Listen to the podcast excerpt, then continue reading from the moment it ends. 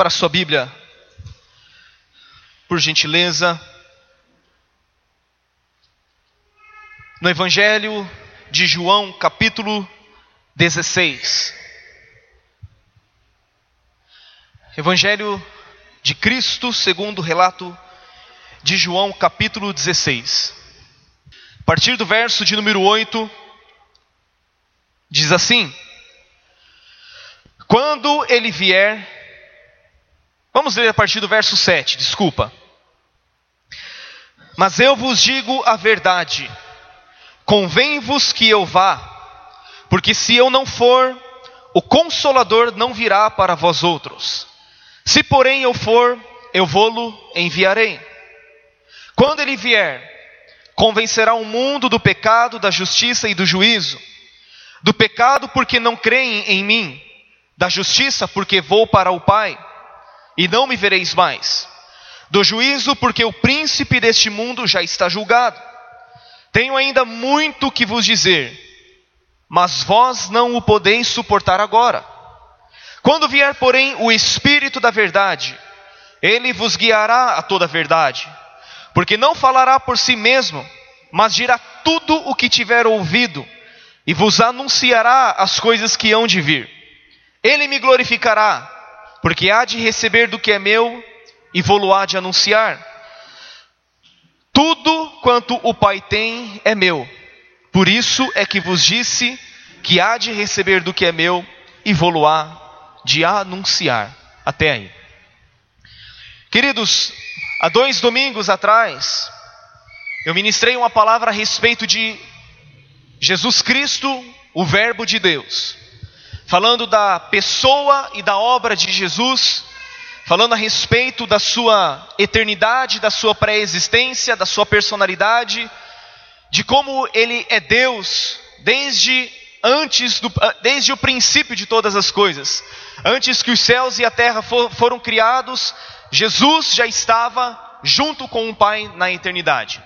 E falamos a respeito da pessoa de Cristo, e o estudo que fala a respeito da pessoa de Cristo é a Cristologia, que é o estudo de Cristo, Jesus. E hoje eu quero falar um pouco a respeito da pessoa do Espírito Santo e da sua obra. O estudo na teologia sistemática que fala a respeito do Espírito Santo é a pneumatologia, é o estudo da pessoa do Espírito Santo. É muito importante conhecermos a pessoa e a obra do Espírito Santo.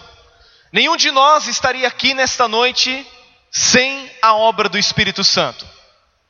Jesus, quando conclui a sua obra de redenção, morrendo na cruz do Calvário, ressuscitando ao terceiro dia, subindo aos céus, assentando-se à direita de Deus Pai, nos enviou o Consolador. Jesus, subindo aos céus, ele permanece à direita de Deus e o Espírito Santo então desce para estar para sempre conosco. Jesus diz isso: se eu não for, o consolador não poderá vir a vós outros. Então, a redenção, a obra de redenção sobre a humanidade, é uma obra do Pai, do Filho e do Espírito Santo. O Pai planejou a redenção da humanidade, o Filho a executou, a realizou, a concluiu, e o Espírito Santo em nossos dias está aplicando esta obra no coração da humanidade. Seria impossível dizer qual dessas três obras é mais importante. Se é a obra do Pai que planejou, se é a obra do Filho que a executou, ou se é a obra do Espírito Santo que está aplicando esta mesma obra em nossos corações. E o Espírito Santo, ao longo dos anos, ao longo dos séculos, ele tem sido esquecido na história da igreja. E o Espírito Santo é extremamente importante para nós. Nós não podemos viver sem o Espírito Santo.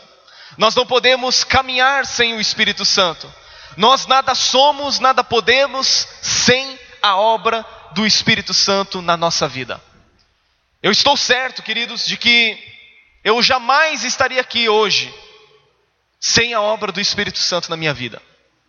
Nenhum de nós estaria aqui nesta noite. Aliás, este salão não estaria aberto hoje. A igreja sobre a face da terra não existiria sem a obra do Espírito Santo. E nós precisamos compreender a Sua obra e precisamos reconhecer a necessidade que temos da pessoa do Espírito Santo. Charles Haddon Spurgeon, o príncipe dos pregadores do século XIX, todas as vezes que ele subia no tabernáculo de Londres, ele subia as escadas daquele tabernáculo, no lugar onde ele pregava para mais de 5 mil pessoas, e ele sempre dizia o seguinte: Eu creio no Espírito Santo, eu preciso do Espírito Santo, eu dependo do Espírito Santo. Nós, pregadores, nada somos sem a obra do Espírito Santo. Maridos, esposas, pais, filhos, não somos nada sem a obra do Espírito Santo. E o Espírito Santo ele tem sido esquecido, conforme eu disse, na, na história da igreja, na história da humanidade. Recentemente a, a editora Fiel publicou um livro, acho que o pastor Roberto já leu esse livro, já me falou a respeito dele, talvez o Carlos também que é o Deus desconhecido. É o Deus esquecido, na verdade. O Deus esquecido. Falando a respeito de como a igreja, ao longo dos séculos, tem esquecido a pessoa do Espírito Santo. Hã? Francis Charlie Chan. Francis Chan. Tá? Esse é o nome do autor. E só para você ter uma ideia, quando o credo apostólico foi estabelecido no segundo século, a partir do segundo século da era cristã. E esse credo foi estabelecido por quê? Porque as três pessoas da divindade, o Pai, o Filho e o Espírito Santo, estavam sendo distorcidos na sua concepção. E aí então os pais da igreja chegaram à conclusão de que precisavam criar um credo apostólico e esse credo, credo faz parte daquilo que nós cremos. E o credo é o seguinte, falando a respeito do Pai: Creio em Deus Pai Todo-Poderoso, Criador dos céus e da terra, afirma a pessoa do Deus Pai e a obra do Deus Pai.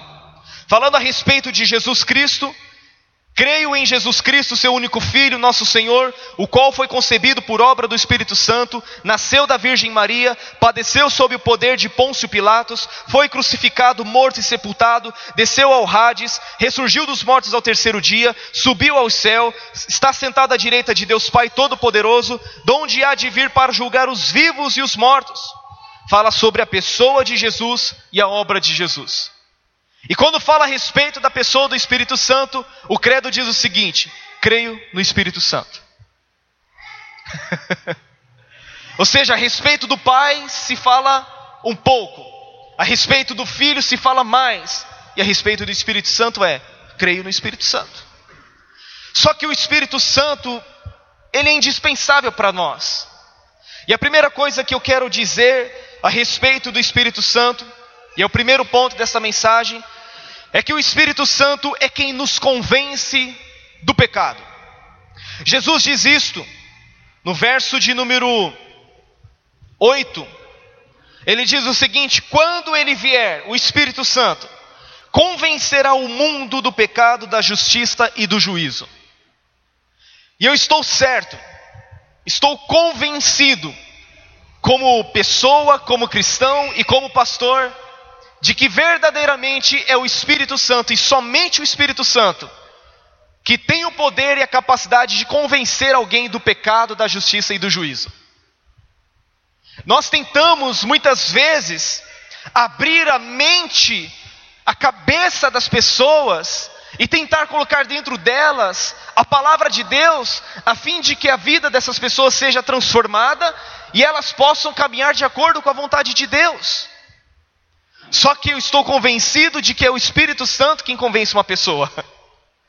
Nós não temos o poder e a capacidade de fazer isso, querido, de mudar a vida de ninguém. E somente o Espírito Santo pode convencer alguém de que este alguém é pecador e que precisa do Espírito Santo. Quando uma pessoa, aliás, ninguém consegue por si só chegar à conclusão de que é pecador. E nisto consiste o nosso maior erro, o erro de acharmos que não somos pecadores. E o Espírito Santo vem e nos convence. Né? Conforme eu disse, às vezes dá vontade de abrir a cabecinha das pessoas e colocar a palavra dentro delas. Só que a gente não tem essa capacidade. No Antigo Testamento teve até um homem que quando ele quis convencer as pessoas, a Bíblia diz que ele conjurou, que ele amaldiçoou, que ele espancou, que ele arrancou os cabelos das, daquelas pessoas. Não é verdade? O pastor Divaldo pregou sobre Neemias semana passada. E este homem, Neemias, fez isto, por causa que o povo judeu estava totalmente fora dos padrões da lei de Deus. O que, que eu estou querendo dizer com isso? É que você, esposa, não tem a capacidade de convencer o seu marido do pecado. Que você, esposo, não tem a capacidade de convencer a sua esposa do pecado. Que você, pai, não tem a capacidade de convencer o seu filho. E nem você, filho, tem a capacidade de convencer o seu pai a respeito do pecado. Mas somente e unicamente o Espírito Santo tem esta capacidade. Nós não podemos mudar as pessoas. O que nós devemos fazer é orar para que Deus, para que o Espírito Santo convença esta pessoa. Primeiro ponto dessa mensagem é que o Espírito Santo é quem convence o mundo do pecado, da justiça e do juízo. Em segundo lugar, é o Espírito Santo quem nos regenera. Na conversa, no diálogo de Jesus com Nicodemos, Jesus diz para Nicodemos: Nicodemos, se alguém não nascer de novo, não pode ver o reino de Deus. Se alguém não nascer da água e do Espírito, não pode entrar no reino de Deus. Somente o Espírito Santo tem a capacidade de regenerar, de nos dar um novo coração, de produzir em nós a natureza de Deus, de gerar em nós uma nova natureza. Queridos, eu estou convencido também de que ninguém por si só pode mudar de atitude, pode mudar de vida, se o Espírito Santo não produzir dentro dela uma nova mudança, uma mudança de natureza, uma, mudança de atitude, uma mudança de mente. O que Deus promete a toda a humanidade em Ezequiel capítulo 36, verso 26, é um novo coração, dar-lhes-ei um novo coração, dar-lhes-ei um novo espírito, para quê? Para que vocês obedeçam os meus mandamentos, para que vocês observem os meus estatutos. O que Deus está querendo não é simplesmente uma adesão a uma igreja evangélica. Hoje em dia há muito ajuntamento e pouco quebrantamento, há muita adesão e pouquíssima conversão nas igrejas evangélicas. E o que Deus quer fazer na nossa vida, na vida de toda a humanidade, é gerar dentro de nós um novo coração, uma nova natureza. E como isso é possível? Há duas semanas nós pregamos que todo aquele que recebe a Cristo, a saber, os que creem no seu nome, ele dá ao ser humano o poder de ser feito filho de Deus, nascido não da vontade da carne, nem da vontade do varão, nem da vontade do homem, mas da vontade de Deus. Somente assim, somente os regenerados, aqueles que nasceram de novo, aqueles que se tornaram uma nova criatura, é que podem experimentar a herança de Deus e tudo aquilo que Deus tem preparado. E quem faz esta obra é o Espírito Santo. É o Espírito Santo que nos regenera. É Ele que nos dá um novo coração. Ele veio para quê? Para nos mostrar que a obra de Cristo é eficaz na nossa vida. O Espírito Santo veio para aplicar esta obra de redenção em nossos corações. Quando você olha a televisão hoje, os programas evangélicos, você só vê testemunho daquilo que a pessoa conquistou depois que passou a ser membro de uma igreja. O entrevistador, né? Vou, vou dizer que é, é esse o papel do cara ali. Ele é um entrevistador. E aí, o que, que Jesus fez na sua vida? Olha, estava endividado, eu devia 120 mil reais. E agora todas as minhas eh, contas foram quitadas. Eu não tinha casa própria e agora eu tenho casa própria. Eu tinha um carro e agora eu tenho três carros, a minha empresa prosperou. Eu não escuto ninguém dizer: Jesus me deu um novo coração, Jesus me fez um novo homem, Jesus me fez uma nova mulher. Eu tenho um novo coração. Eu estava nas trevas e agora eu estou na luz. Eu estava morto em delitos e pecados e agora eu estou vivo. Eu estava perdido e agora eu fui achado. Não se vê isso, irmãos. É por isso que o país está numa corrupção terrível. Nós chegamos a quase um terço de evangélicos no Brasil e a corrupção só se alastra. É o Espírito Santo quem convence o mundo do pecado, da justiça e do juízo. É o Espírito Santo quem nos dá um novo coração. Irmãos, quando eu me converti, eu não tinha nada, depois de muitos anos eu também ainda não tinha nada. Mas Ele me deu um novo coração. Ele fez de mim um novo homem. Ele fez de mim um novo filho para os meus pais. Um novo irmão para os meus irmãos. Ele fez de mim uma nova pessoa para essa sociedade. Eu não sou perfeito, querido. Estou num processo que todo dia eu brigo comigo mesmo. Mas eu tenho um novo coração. Você tem um novo coração? A Bíblia diz, Romanos 8,15, que o mesmo Espírito Santo testifica com o nosso espírito que somos filhos de Deus. Ele testifica, ele dá testemunho no seu interior de que você é filho de Deus. É o Espírito Santo quem nos regenera. Terceiro lugar, o Espírito Santo é quem nos faz templo de Deus, morada de Deus. Amém? Quem é Deus? Nas últimas mensagens temos falado a respeito de quem é Deus. Deus é eterno, Deus é autoexistente, Deus é transcendente, Deus é infinito, onipotente, onisciente, onipresente. Deus é maior do que tudo o que ele criou nos céus e na terra. A Bíblia diz que nem os céus dos céus podem conter a Deus. Esse Deus é muito grande. E agora esse Deus habita em você. Sabe o que é a igreja? Sabe o que é o corpo de Cristo? Paulo diz em Efésios 1, 22 ou 23, ele diz o seguinte: que a igreja é a plenitude daquele que enche a enche em todas as coisas. O universo não pode conter a Deus, mas um ser humaninho, frágil e fraco como eu e você, somos templo, somos morada de Deus no Espírito. Se os céus dos céus não podem conter a Deus, querido, esse Deus é grande, não se pode mencionar a sua grandeza, ele habita dentro de você. Paulo diz em 1 Coríntios 3,16: Porventura não sabeis que sois santuário de Deus e que o Espírito de Deus habita em vós? Ele habita dentro de mim, dentro de você. Eu estou querendo dizer com isso que se nós tivéssemos tal consciência, a nossa vida seria diferente.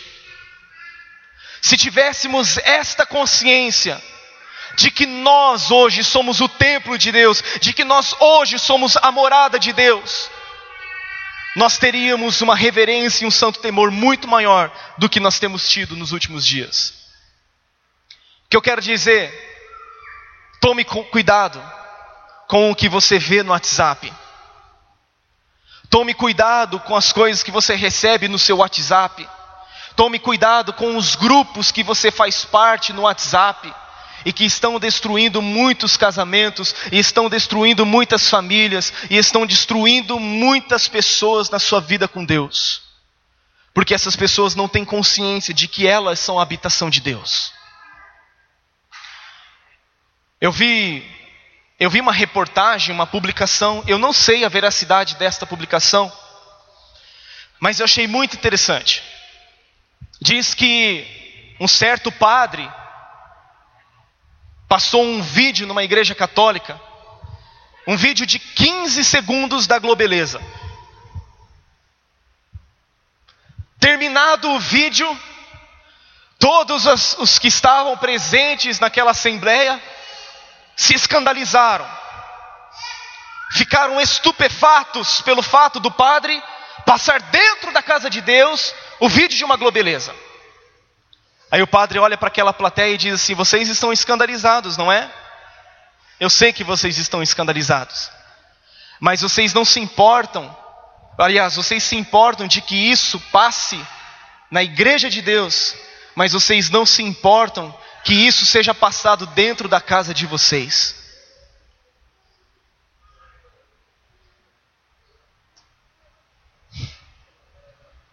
Se nós tivéssemos consciência que somos templo de Deus, morada de Deus, nós não deixaríamos certas coisas entrarem dentro da nossa casa e dentro nossa, da nossa vida, que é o templo do Espírito Santo. Queridos, ou deixamos o Espírito Santo mudar a nossa vida, ou nós iremos permanecer os mesmos, meros frequentadores de uma igreja. E o Espírito Santo, ao habitar dentro de nós, ele se torna então o selo de Deus dentro de nós. E o selo fala de propriedade, mostrando que nós somos propriedade exclusiva de Deus. Este selo ainda é inviolável e este selo é autêntico. O selo do Espírito Santo fala de propriedade, de inviolabilidade e de autenticidade. E o Espírito Santo é o penhor, a garantia de que a boa obra que Deus começou em nós será concluída até o dia de Cristo Jesus. Em quarto lugar, o Espírito Santo. Foi um coral lindo agora, né, irmãos? Ai, meu Deus. O Espírito Santo, em quarto lugar, é quem nos santifica, nos transforma. Ele transforma a nossa vida, o nosso caráter. Se crucificarmos a carne com suas paixões e concupiscências, nós viveremos no Espírito.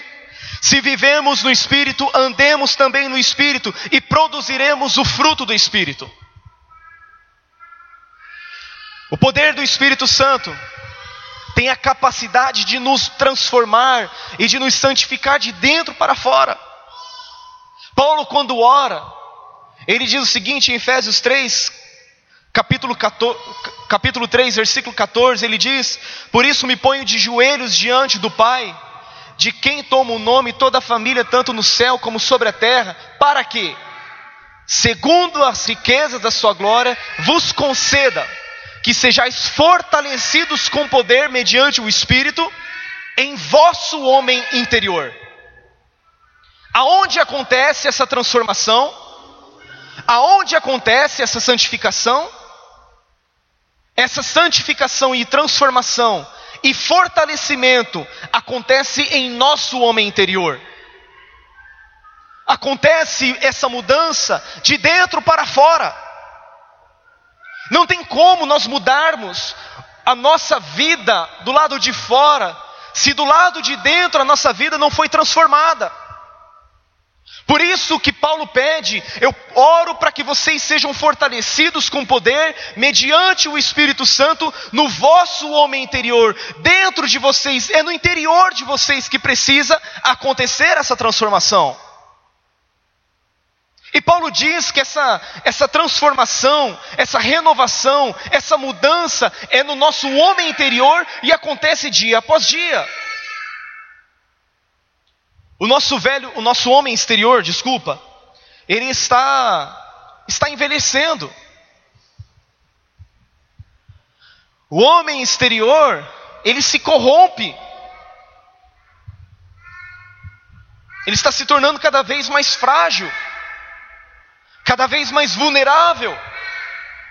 Mas Paulo diz que o nosso homem interior, contudo, se renova de dia em dia, dia após dia, essa renovação acontece dentro de nós. É dia após dia e não de domingo após domingo. Aleluia. Significa que essa mudança, essa transformação que nós experimentamos deve e pode ser diariamente. Diariamente o Espírito Santo pode renovar o seu interior. Diariamente ele pode transformar você de dentro para fora. Essa transformação é de glória em glória, Paulo diz. Todos nós com o rosto desvendado, contemplando como por espelho a glória do Senhor, somos transformados de glória em glória na Sua própria imagem, como pelo Senhor o Espírito. Essa transformação é gradativa, é progressiva, é dia após dia. Deus deseja nos transformar, nos conduzir, dirigir a nossa vida em toda a verdade. Olha um texto comigo, por gentileza, aqui no telão. Livro dos Salmos, capítulo 32, verso 8.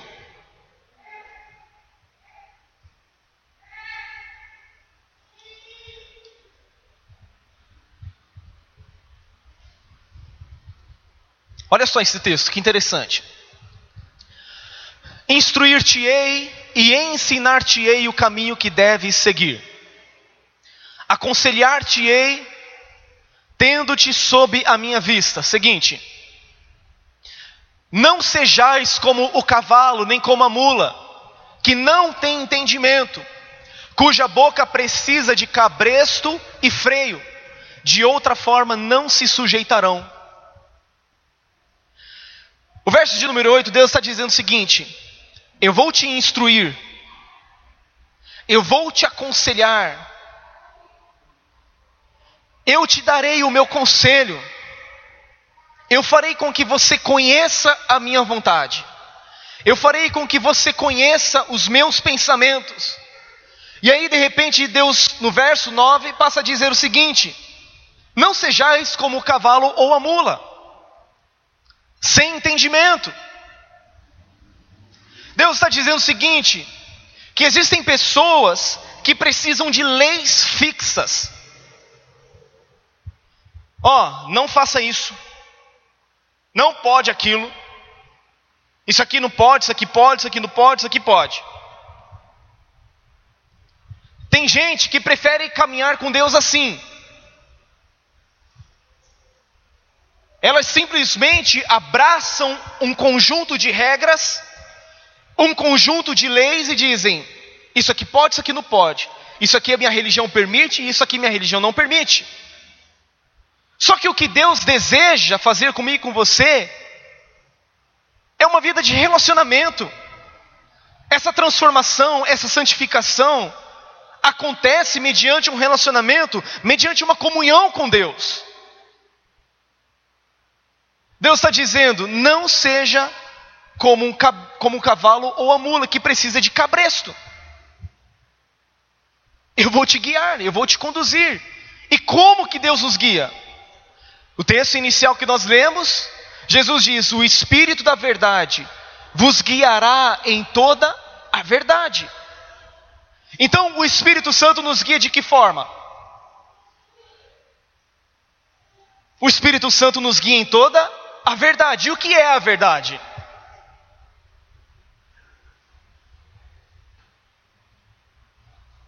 Hã? É a palavra.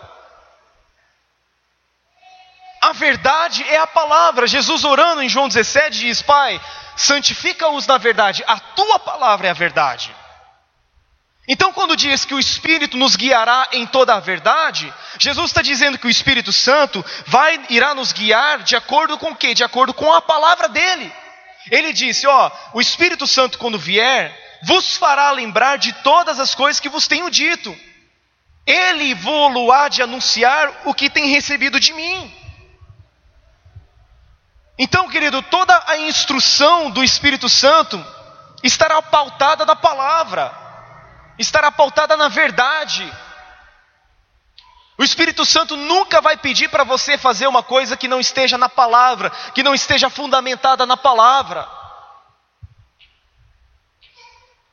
Sabe, e, e, e assim, é tão simples. Porque assim, todos os dias o Espírito Santo fala conosco, fala com a gente. Todos os dias o Espírito Santo está falando no nosso coração.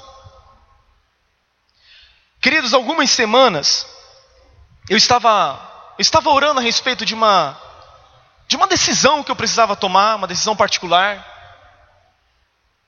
E sabe que é interessante? A gente pergunta sem esperar resposta. A gente pergunta as coisas para Deus achando que Ele não vai responder. E eu fiz uma pergunta para Ele. Falei, Senhor, o que, que eu faço nessa situação? Cara, foi imediato assim que Ele trouxe ao meu coração um texto. Falei, nossa, meu Deus, não é possível isso, né? Fui abrir o texto, falei, é isso que eu precisava.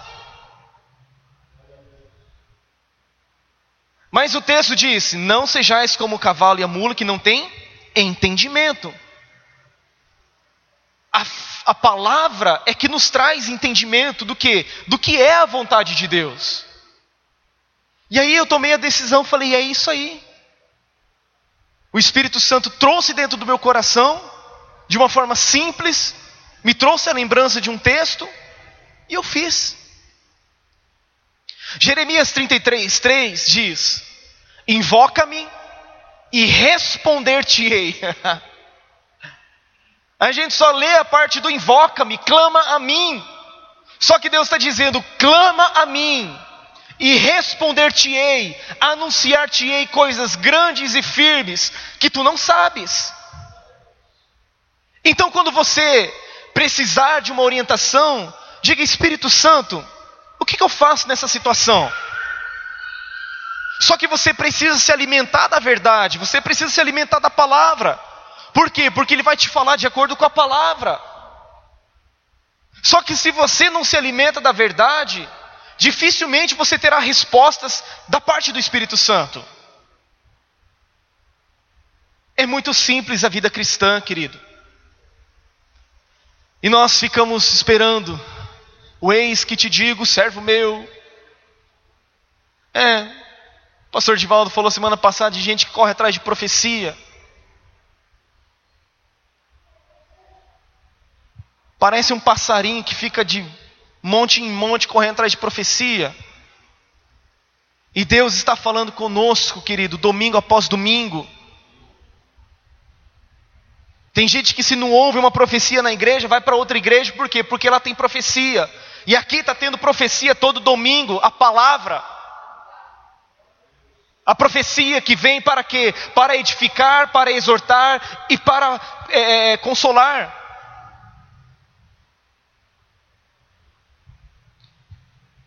Que é mais fácil, né? Responsabilizar outro. É, o pastor não fala isso que te digo, não falo mesmo. Só falo se Deus mandar. Se Deus mandar, eu falo, mas se Ele não mandar, eu não vou falar, não sou besta. Amém?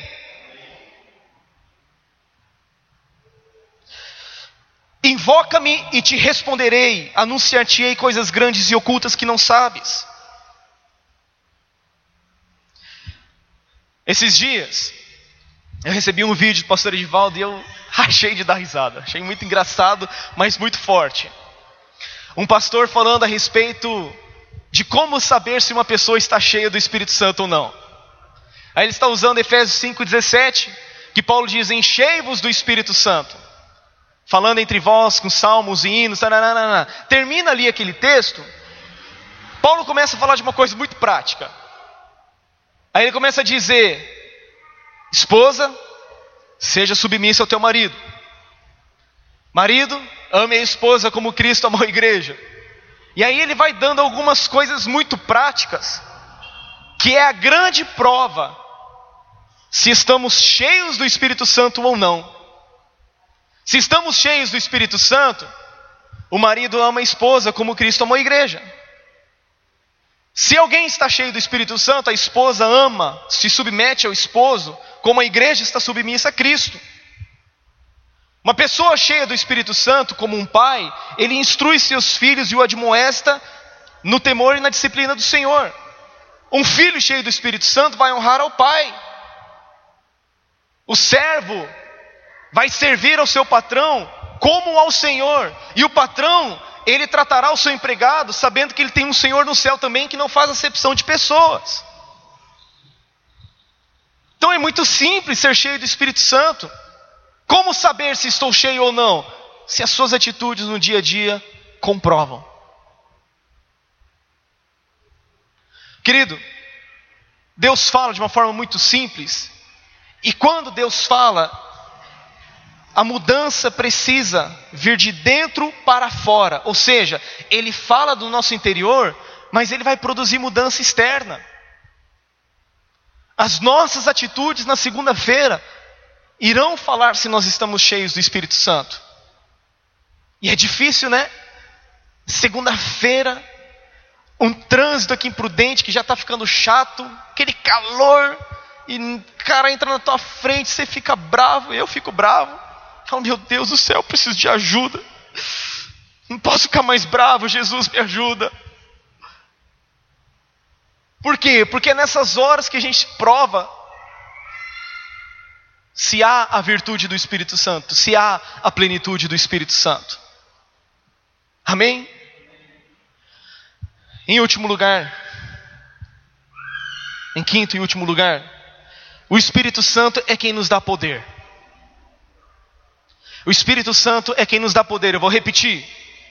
Eu estou dizendo para você que o Espírito Santo que testifica com o nosso espírito que somos filhos de Deus.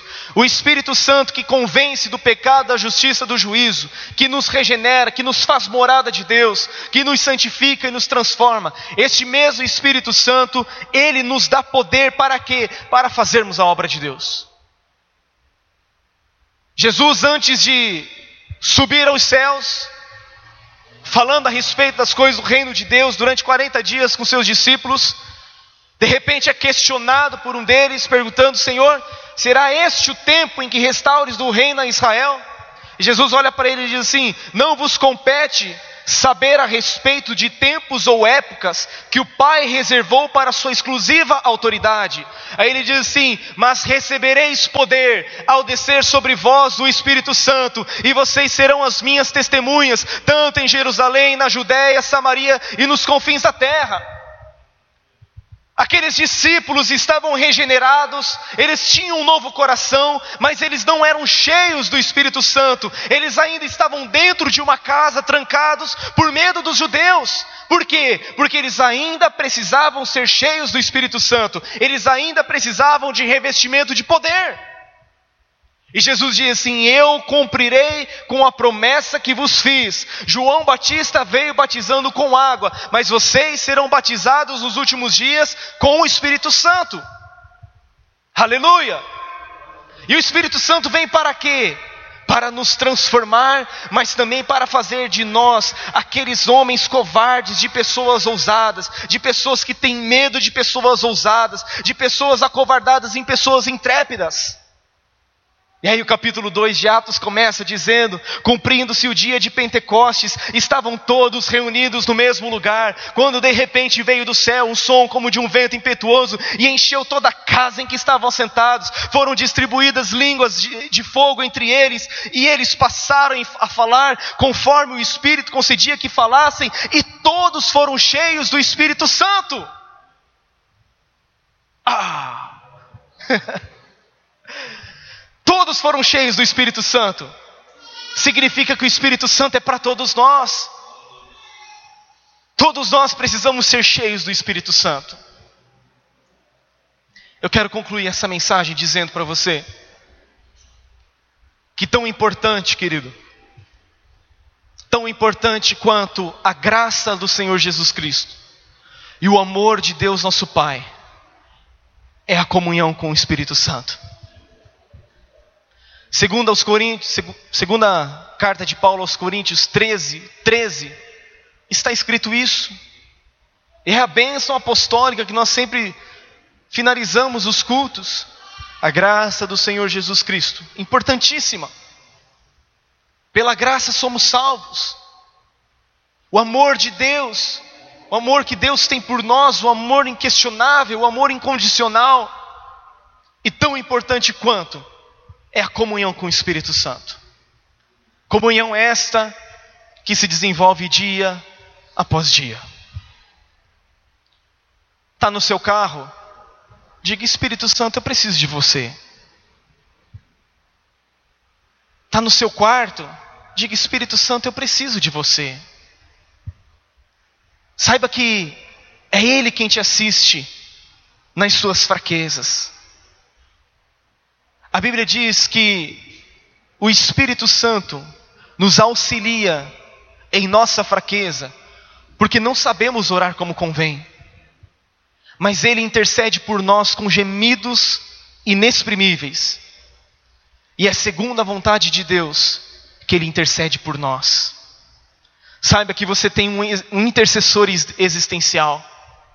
Você tem alguém que intercede por você de maneira intensa, de maneira agônica e de maneira eficaz, todos os dias na sua vida. Amém?